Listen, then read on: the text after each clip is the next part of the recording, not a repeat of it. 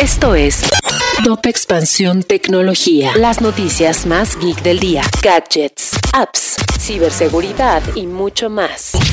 Soy Ginger Yabur y este lunes 27 de junio te traigo las noticias tecno del fin de semana. Tecnología. Si hiciste preguntas a través de NGL, es probable que ahora tus datos estén en manos de terceros. Recientemente se volvió viral en Instagram una aplicación que permitía hacer preguntas de manera anónima. Analizamos el aviso de privacidad de la aplicación y menciona textualmente que recolectan y utilizan información personal sobre ti, además de que la comparten con proveedores, otras aplicaciones y terceros. Lo más alarmante es que al final mencionan que nada en Internet es 100% seguro y, por estas razones, no pueden garantizar que toda tu información personal no será utilizada de manera distinta a la política de privacidad. Alexa anuncia que será posible reproducir la voz de alguien fallecido. La compañía ha dado a conocer este trabajo durante la conferencia REMARS, un evento destinado al aprendizaje automático donde expuso una demostración de cómo es que Alexa puede recuperar la voz de personas fallecidas y reproducirlas. Una nueva app permite saber qué hacer si una araña te pica. Se llama Retox App y se lanzó la semana pasada tanto en Android como iOS. Su propósito es hacer más accesible la información en torno a las emergencias médicas provocadas por picaduras de insectos, así como la atención especializada de médicos u hospitales en donde se puede atender a los pacientes.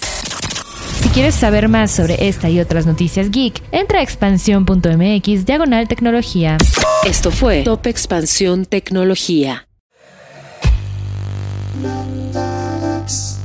En la vida diaria caben un montón de explicaciones científicas. Por ejemplo, ¿qué pasa en tu cuerpo cuando tomas alcohol? O si es posible vivir con medio cerebro. Mandarax es el podcast que te cuenta sobre estas y muchas otras importantísimas cuestiones. Conducido por Leonora Milán y Alejandra Ortiz Medrano. Suscríbete en Spotify y búscanos en Patreon para que la ciencia llegue a más personas. Mandarax es una producción de Sonoro.